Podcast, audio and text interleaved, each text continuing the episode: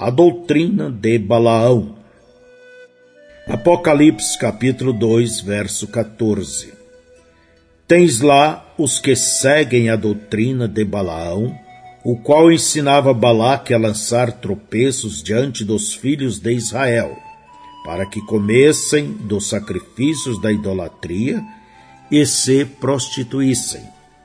Agora, não se pode ter uma estrutura nicolaíta na igreja e não ter também esta outra doutrina introduzida.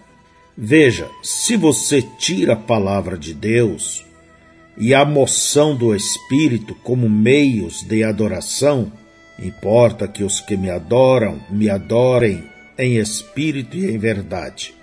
Então terá que dar ao povo outra forma de adoração como substituta. A substituição significa balaonismo. Se pretendemos entender o que é a doutrina de Balaão na Igreja do Novo Testamento, é melhor voltarmos e vermos o que ela foi na Igreja do Velho Testamento e aplicá-la a essa terceira era e depois trazê-la até o presente. O relato encontra-se em Números capítulo 22 a 25. Ora, sabemos que Israel era o povo escolhido de Deus. Eles eram os pentecostais do seu dia. Eles tinham se refugiado sob o sangue, todos tinham sido batizados no Mar Vermelho e saíram das águas cantando no Espírito e dançando sob o poder do Espírito Santo. Enquanto Miriam, a profetisa, tocava seu tamboril. Bem, depois de um certo tempo de jornada, estes filhos de Israel chegaram a Moabe. Você recorda quem era Moabe? Ele era filho de Ló com uma de suas próprias filhas. E Ló, por sua vez, era sobrinho de Abraão, de modo que Israel e Moabe eram aparentados. Eu quero que você veja isso. Os moabitas conheciam a verdade quer vivesse de acordo com ela, quer não. Assim Israel chegou às fronteiras de Moabe e enviou mensageiros ao rei dizendo: Nós somos irmãos. Deixa-nos passar pela tua terra. Se nosso povo ou nossos animais comerem ou beberem qualquer coisa, de bom grado pagaremos por isto. Porém, o rei Balaque ficou muito perturbado. Esse cabeça daquele grupo nicolaíta não estava disposto a deixar a igreja atravessar com seus sinais e prodígios e diversas manifestações do Espírito Santo, com suas faces brilhando com a glória de Deus. Era por demais arriscado, visto que podia perder alguns de sua gente. Assim, Balaque recusou-se a deixar Israel atravessar.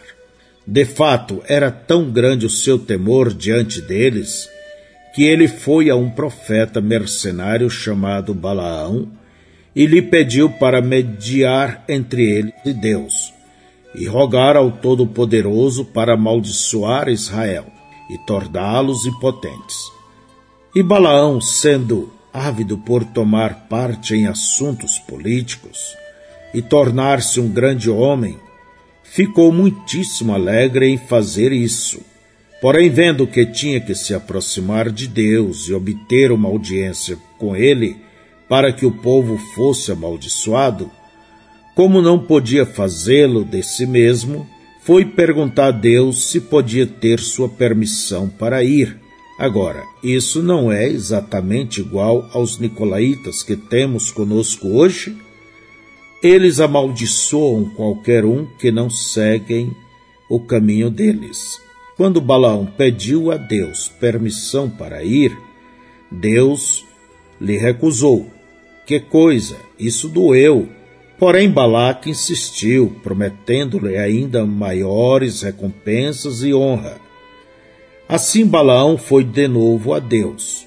Ora, uma só resposta de Deus deveria ter sido suficiente mas não para o rebelde Balaão. Quando Deus viu sua perversidade, disse-lhe para se levantar e ir. Rapidamente ele selou a jumenta e foi-se embora. Ele deveria ter percebido que esta era apenas a vontade permissiva de Deus e que ele não poderia amaldiçoá-los, ainda que fosse vinte vezes e tentasse vinte vezes. Quão semelhante a Balaão é o povo hoje. Eles creem em três deuses. São batizados em três títulos em lugar do nome. E todavia Deus envia o Espírito sobre eles, como enviou sobre Balaão, e eles continuam crendo que estão exatamente corretos. E eis que são, na realidade, perfeitos balaanitas. Veja, a doutrina de Balaão. Siga avante de qualquer maneira, faça-o à sua maneira. Eles dizem: Bem, Deus nos tem abençoado, isto tem de estar correto. Eu sei que Ele tem abençoado vocês, eu não nego isto.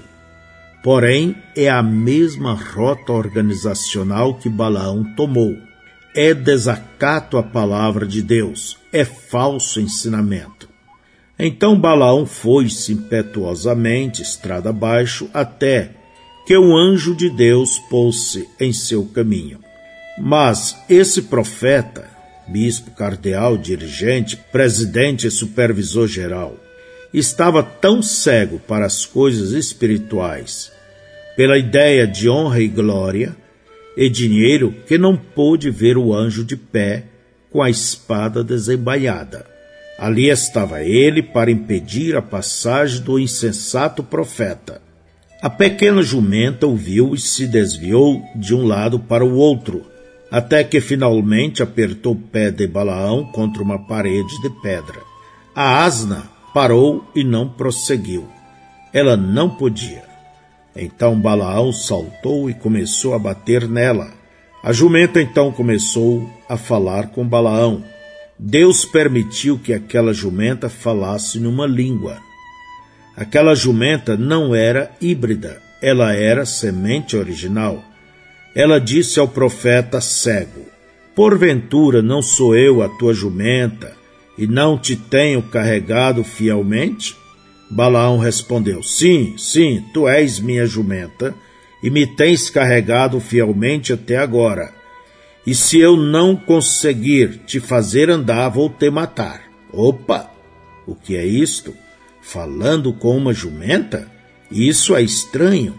Pensei que ouvia a jumenta falando e estava lhe respondendo. Deus sempre tem falado em uma língua. Ele falou no banquete de Belsazar e depois no Pentecostes. Ele está novamente fazendo isto hoje. É uma advertência de breve juízo vindouro. Então o anjo tornou-se visível a Balaão. Ele disse a Balaão que se não fora pela jumenta, naquele momento ele já estaria morto por tentar a Deus. Mas quando Balaão prometeu voltar, ele foi enviado com a admoestação de dizer somente o que Deus lhe desse. Então Balaão foi e erigiu sete altares para os animais limpos do sacrifício. Ele matou um carneiro, significando a vinda do Messias. Ele sabia o que fazer para se aproximar de Deus. Ele tinha a mecânica exatamente correta, mas não a dinâmica. A mesma coisa hoje. Vocês não podem ver isto, Nicolaitas? Ali estava Israel lá embaixo, no vale, oferecendo o mesmo sacrifício, fazendo as mesmas coisas, porém só um tinha os sinais acompanhando. Só um tinha Deus em seu meio. O formalismo não levará você a nada. Ele não pode tomar o lugar da manifestação do Espírito. Foi isto que aconteceu em Niceia. Eles fizeram prevalecer a doutrina de Balaão, não a doutrina de Deus, e tropeçaram, sim, eles caíram, tornaram-se homens mortos. Depois que o sacrifício foi feito, Balaão estava pronto para profetizar. Porém, Deus amarrou sua língua e ele não pôde amaldiçoá-los. Ele os abençoou. Balaque ficou muito irado, mas não havia nada que Balaão pudesse fazer quanto à profecia. Ela tinha sido falada pelo Espírito Santo. Então Balaque disse a Balaão para descer lá embaixo, no vale, e observar a retaguarda deles para ver se não havia talvez alguma maneira dele poder amaldiçoá-los. As táticas que Balaque usou são as mesmas táticas que eles usam hoje. As grandes denominações olham com desprezo os pequenos grupos e qualquer coisa que acham entre eles para constituir um escândalo, eles o ressaltam e o expõem em alta voz. Se as pessoas modernas vivem em pecado, ninguém diz nada a respeito, porém, deixe um dos eleitos meter-se em apuros e cada jornal criticará isto por todo o país. Sim, Israel tinha sua retaguarda, a parte cardal, eles tinham seu lado que não era digno de louvor. Mas apesar de suas imperfeições, pelo propósito de Deus que opera através da eleição, pela graça e não pelas obras, eles tinham a nuvem de dia e a coluna de fogo à noite. Eles tinham a rocha ferida, a serpente de metal e os sinais e prodígios eles eram vindicados, não em si mesmos, mas em Deus. Deus não teve nenhum respeito por aqueles nicolaítas com seus graus de PhD, LLD e DD, e todas suas finas organizações e o melhor que o homem podia ostentar. Porém, sim, ele teve respeito por Israel porque eles tinham a palavra vindicada entre eles. Certamente, Israel não aparentava ser muito elegante, tendo acabado de sair do Egito em fuga apressada, mas de qualquer forma era um povo abençoado. Tudo o que invariavelmente conhecera por mais de trezentos anos era apacentar rebanhos, cultivar os campos e trabalhar continuamente como escravo em temor de morte sob os egípcios. Mas ele agora era livre. Era um povo abençoado através da soberania de Deus. Certamente Moabe olhou para ele com desprezo. Todas as outras nações fizeram assim também. A organização sempre olha com desprezo para os não organizados e, ou quer, por determinação, trazê-los para dentro da organização, ou os destrói quando eles não vêm. Ora, alguém pode me perguntar, irmão Brana, o que o faz pensar que Moab estava organizado enquanto Israel não estava? Onde o Senhor conseguiu essa ideia? Eu a consegui bem aqui na Bíblia. Está toda tipificada aqui. Tudo o que está escrito no Velho Testamento em forma de história está escrito para nossa demonstração, a fim de que possamos aprender dela. Aqui está exatamente em número 23:9. Porque do cume das penhas o vejo, e dos outeiros o contemplo. Eis que este povo habitará só, e entre as gentes não será contado. Aí está, Deus olhando para baixo desde o cume das penhas, não em algum vale olhando para seus pontos maus e condenando-os. Deus os vendo da maneira que ele queria vê-los, desde as alturas do amor e da misericórdia. Eles habitavam sós e não eram organizados. Eles não tinham um rei, eles tinham um profeta e o profeta tinha Deus nele pelo Espírito. E a palavra vinha ao profeta e a palavra passava para o povo. Eles não pertenciam à ONU, eles não pertenciam ao Concílio Mundial de Igrejas, aos batistas, presbiterianos, assembleias de Deus ou a qualquer outro grupo. Eles não precisavam pertencer. Eles estavam unidos a Deus, eles não precisavam do conselho de nenhum concílio. Eles tinham o assim diz o Senhor em seu meio. Aleluia. Agora, apesar do fato que Balaão conhecia a maneira apropriada de se aproximar de Deus e podia trazer uma revelação do Senhor por meio de um revestimento especial de poder, ele ainda era, não obstante tudo isso, um bispo no falso grupo. Porque o que fez ele então para ganhar o favor de Balaque?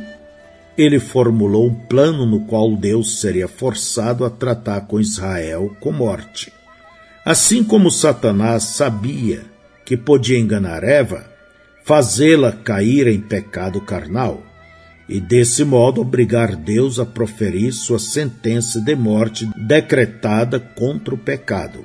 Assim também Balaão sabia que se pudesse fazer Israel pecar, Deus teria que tratar com eles com morte. Então ele planejou uma maneira de fazê-los vir e se ajuntar no pecado. Ele enviou convites para virem à festa de Baal Peor. Venha e adorem conosco. Ora, Israel sem dúvida vira as festas dos egípcios. Portanto, eles sentiram que não era tão errado ir, apenas olhar e talvez comer com o povo. Afinal de contas, o que há de errado em ter companheirismo? Nós devemos amá-los, não devemos? Senão, como podemos ganhá-los?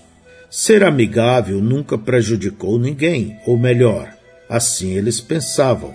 Porém, quando aquelas mulheres moabitas sensuais começaram a dançar, e a se despir enquanto rodopiavam, executando seu rock and roll e seu twist, a concupiscência cresceu nos israelitas e eles foram arrastados ao adultério, e Deus com ira matou quarenta e dois mil deles.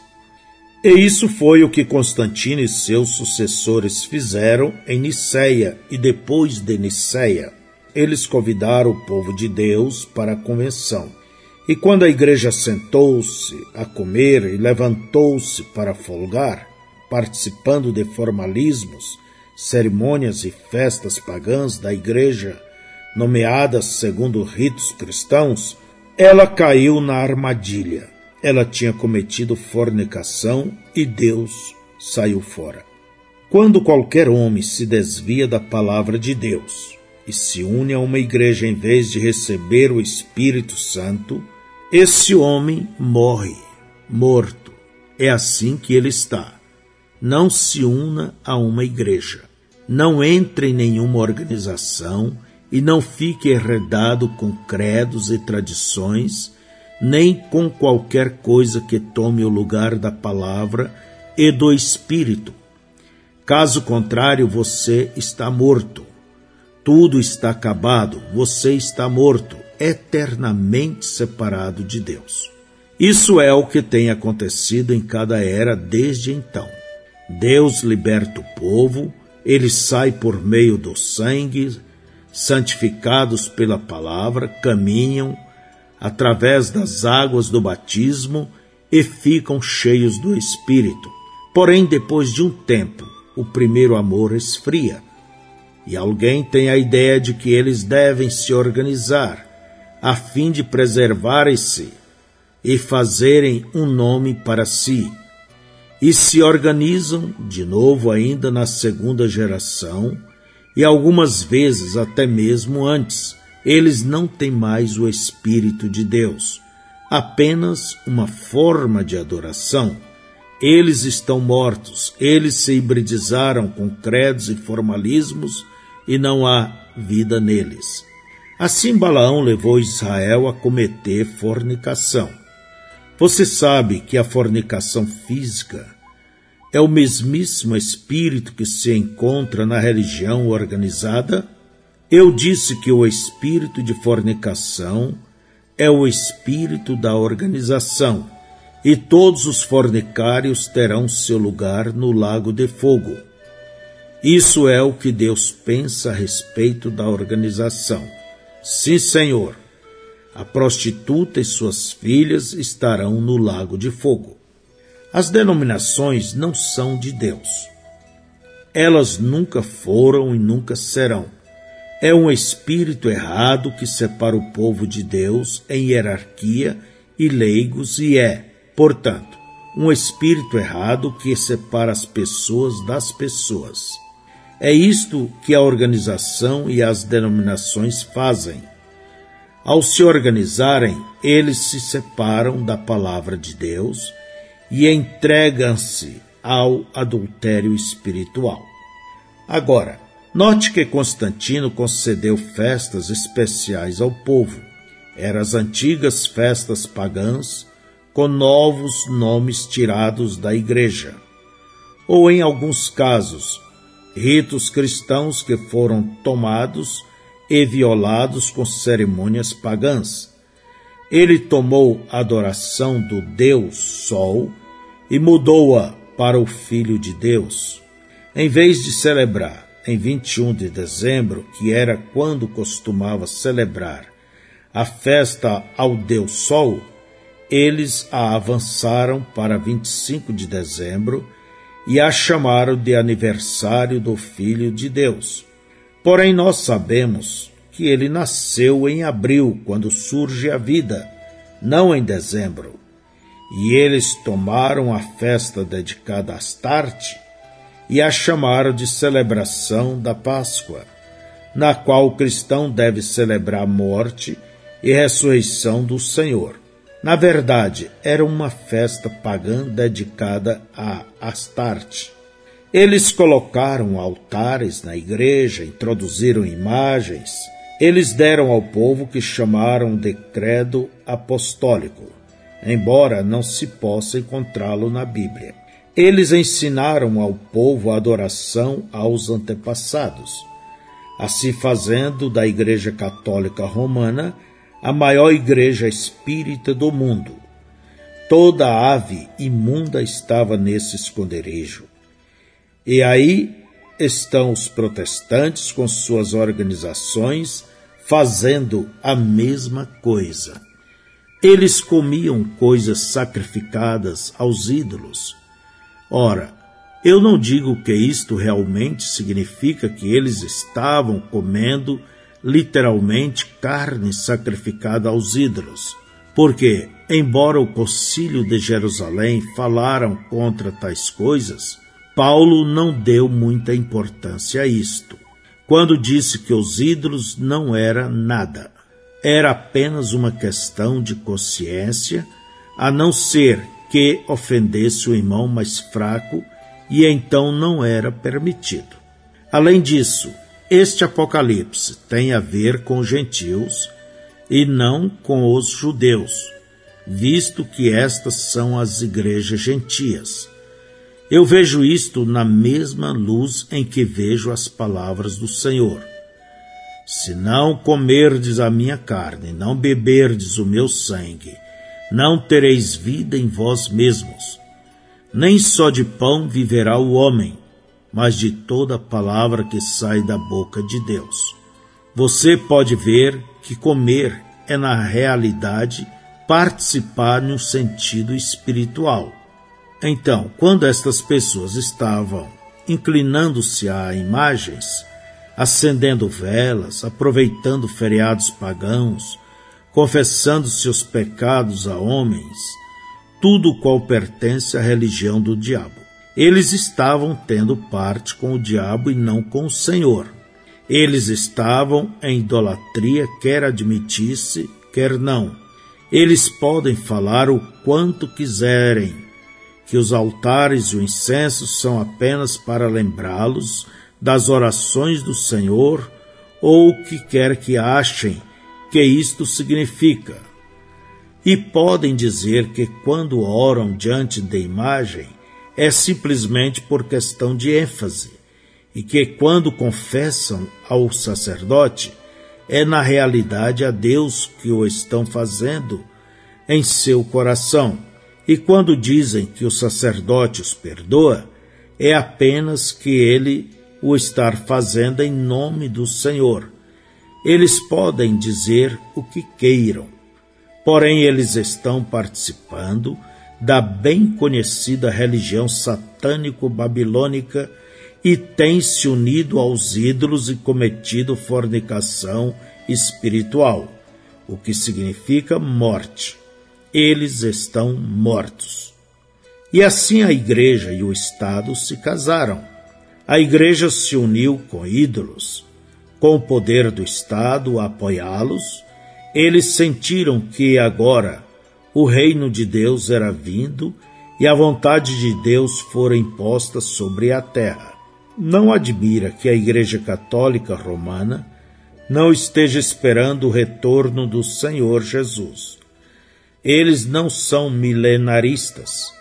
Eles já têm o seu milênio aqui mesmo.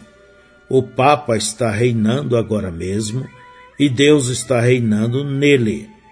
Por isso, quando ele vier, de acordo com eles, tem que ser quando os novos céus e a nova terra estejam preparados. Porém, eles estão errados. Esse Papa é o cabeça da falsa igreja e vai haver um milênio. Mas enquanto isso estiver ocorrendo, ele não estará nele, ele estará em algum outro lugar. A admoestação. Apocalipse, capítulo 2, verso 16. Arrepende-te, pois quando não, em breve virei a ti, e contra eles batalharei com a espada da minha boca. O que mais ele pode dizer? Pode Deus fechar os olhos ao pecado daqueles que têm tomado seu nome em vão? Há somente uma maneira de receber graça na hora do pecado. Arrepender-se. Confesse que você está errado. Chegue-se a Deus em busca do perdão e do Espírito de Deus. Este é um mandamento de Deus. Desobedecer é morte, pois ele diz: Farei guerra contra vós com a espada da minha boca. A besta fez guerra contra os santos Porém, Deus fará guerra contra a besta. Aqueles que combatem a palavra, um dia encontrarão a palavra combatendo-os. É uma coisa séria tirar ou acrescentar a palavra de Deus. Pois aqueles que a mudaram e fizeram com ela como lhes convinha, qual será o seu fim senão a morte e a destruição? Porém, a graça de Deus ainda clama: arrepende-te.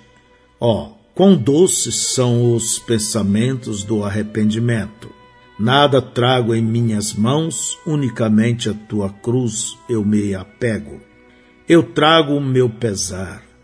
Eu me arrependo de ser o que sou e do que tenho feito. Agora é o sangue, nada mais que o sangue de Jesus. O que será? Arrependimento ou a espada da morte? Depende de você.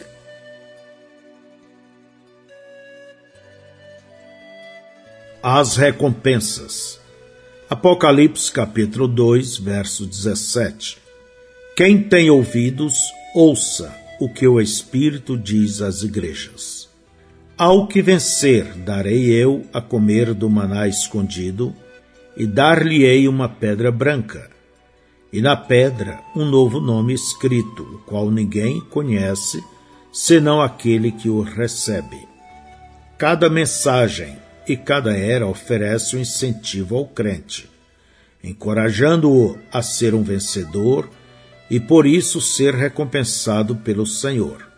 Nesta era, o Espírito está prometendo o manar escondido e um novo nome escrito numa pedra branca. Ora, uma vez que cada uma destas mensagens é dirigida ao anjo, o mensageiro humano, uma grande responsabilidade, bem como um privilégio maravilhoso, é o seu quinhão. A estes homens Deus faz promessas especiais, como no caso dos doze apóstolos assentados sobre doze tronos, julgando as doze tribos de Israel. Além disso, lembre-se que a Paulo foi dada uma promessa especial, a de apresentar a Jesus o povo da noiva de seu dia. 2 Coríntios 11, 2 Porque estou zeloso de vós com zelo de Deus, porque vos tenho preparado para vos apresentar como uma virgem pura ao marido, a saber, Cristo. Assim será com cada mensageiro que tem sido fiel à palavra de sua hora e de sua era. Será assim no último dia será a mesma recompensa especial que foi dada a Paulo.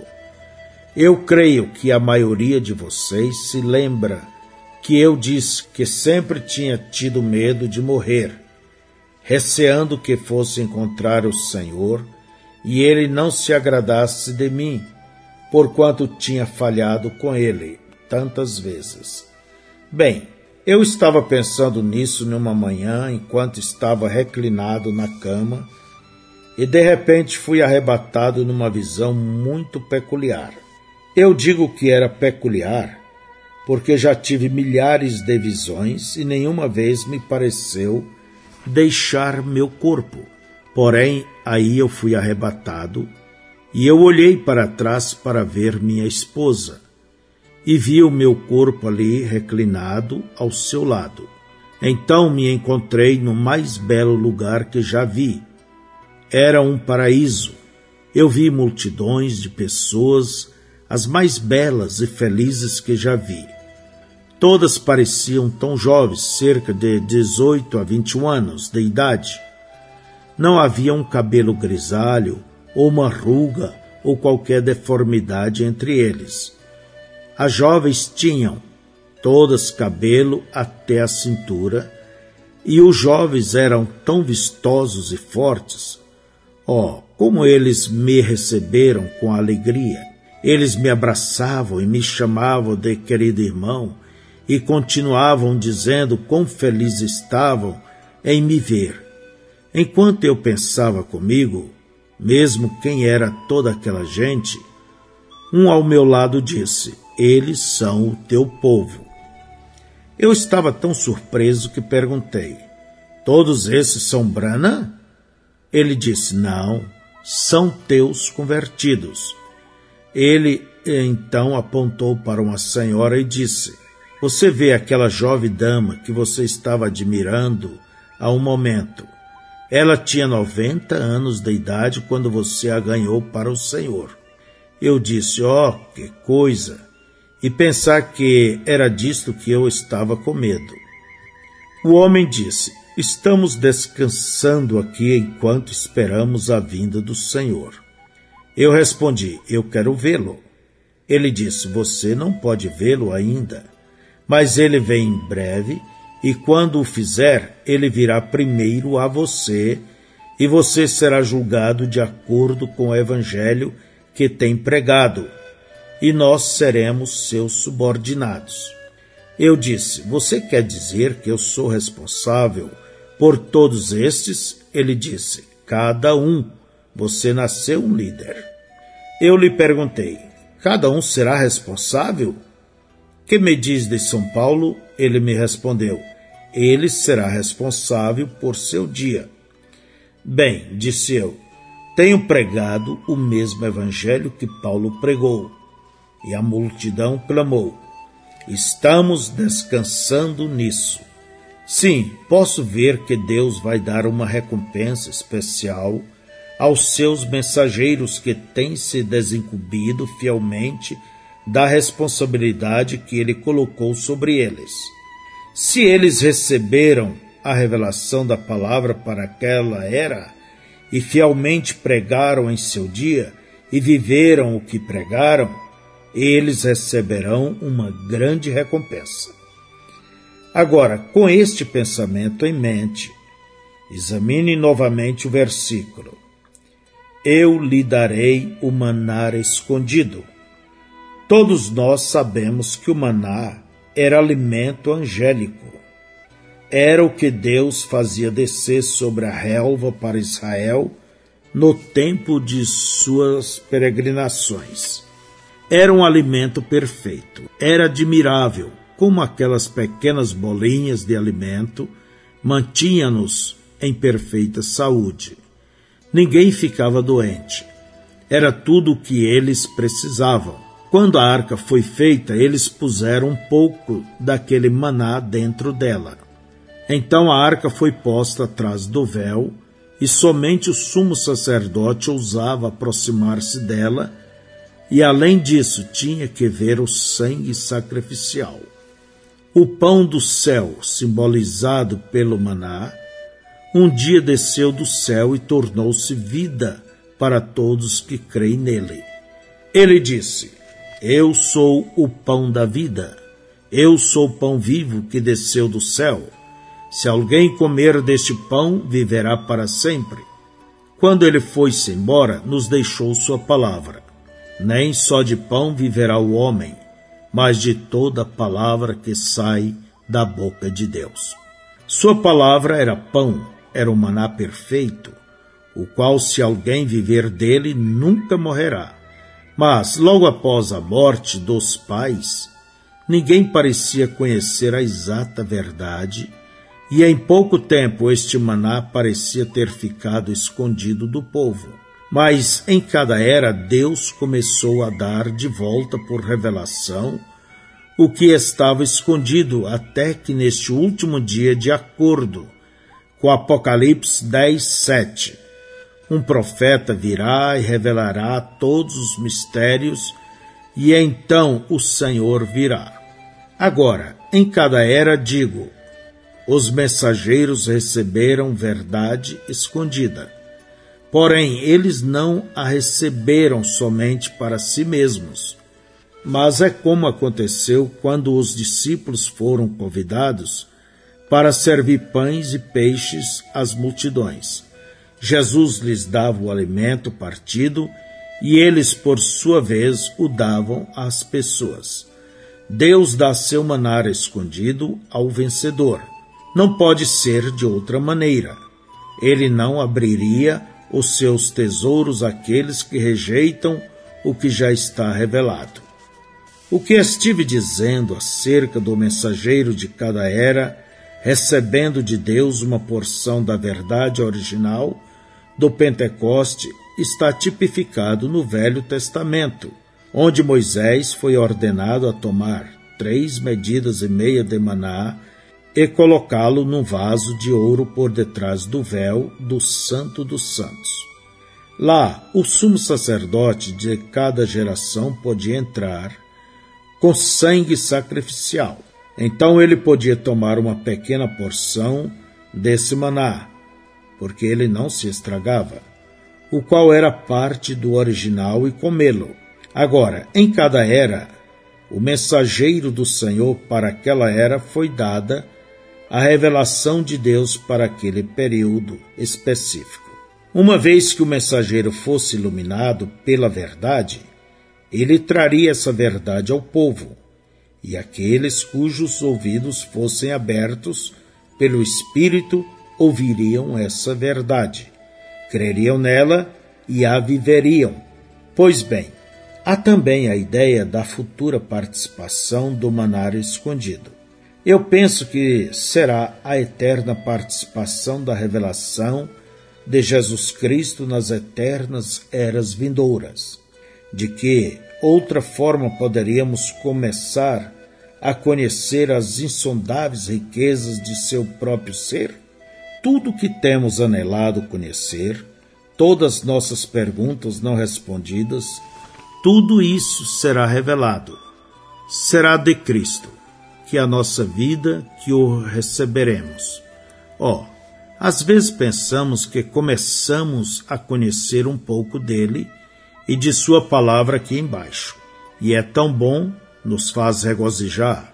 Porém, um dia, quando nossa carne for transformada, essa palavra e ele se tornarão o que nós jamais sonháramos ser possível.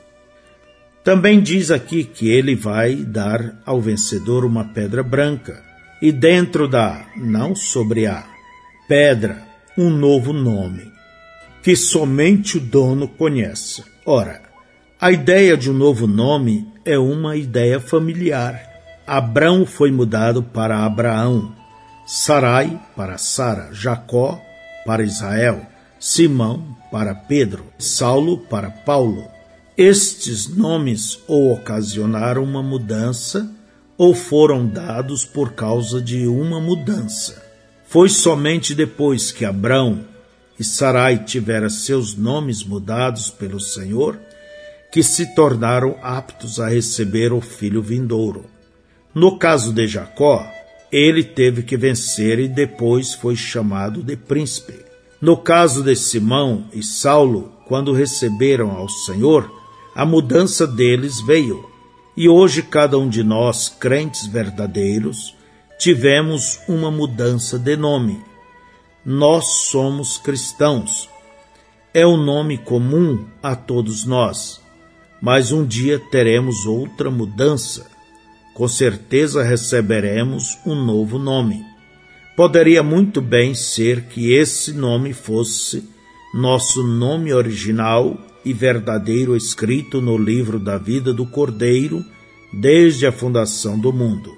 Ele conhece o nome, mas nós não. Um dia, por sua boa vontade, nós conheceremos também. Uma pedra branca, com bela. Aqui está outro quadro do santo recebendo recompensa da mão de Deus por suas provas na terra. Você sabe, depois de Constantino, a falsa igreja podia mergulhar sua mão no tesouro estatal e assim erigir belos edifícios cheios de belas estátuas. Estas estátuas, feitas de mármore branco, eram na verdade ídolos romanos nomeados como santos. As igrejas e os seus mobiliários eram excepcionalmente belos assim como se vê hoje. Porém, Deus não estava com eles. Onde estava Deus? Eles estavam com seus santos em alguma pequena casa, ou numa caverna, ou em alguma área montanhosa, desértica, onde eles se escondiam dos membros da falsa igreja. Eles não tinham belos edifícios, corais com togas, roupas finas e outras atrações terrenas Porém, agora, nesta promessa especial aos verdadeiros crentes de todas as eras, Deus declarou que ele lhes dará recompensas de grande beleza e duração eterna. Deixe os ricos desprezarem os pobres. Deixe-os dar grandes quantias à igreja para que em troca possa honrar o doador, colocando uma placa de mármore ou alguma estátua em sua honra em exposição pública para que todos possam aplaudir. Algum dia o Deus que vê e conhece tudo, uma vez mais elogiará a viúva por dar tudo o que tem, embora seja apenas duas pequenas moedas, e ele próprio recompensará com os tesouros do céu. Sim, o maná escondido e o novo nome numa pedra branca. Quão bom é o Senhor para conosco em nos recompensar tão maravilhosamente. Sendo nós tão indignos, ó, eu quero estar pronto em todo o tempo para fazer Sua vontade e acumular tesouros no céu.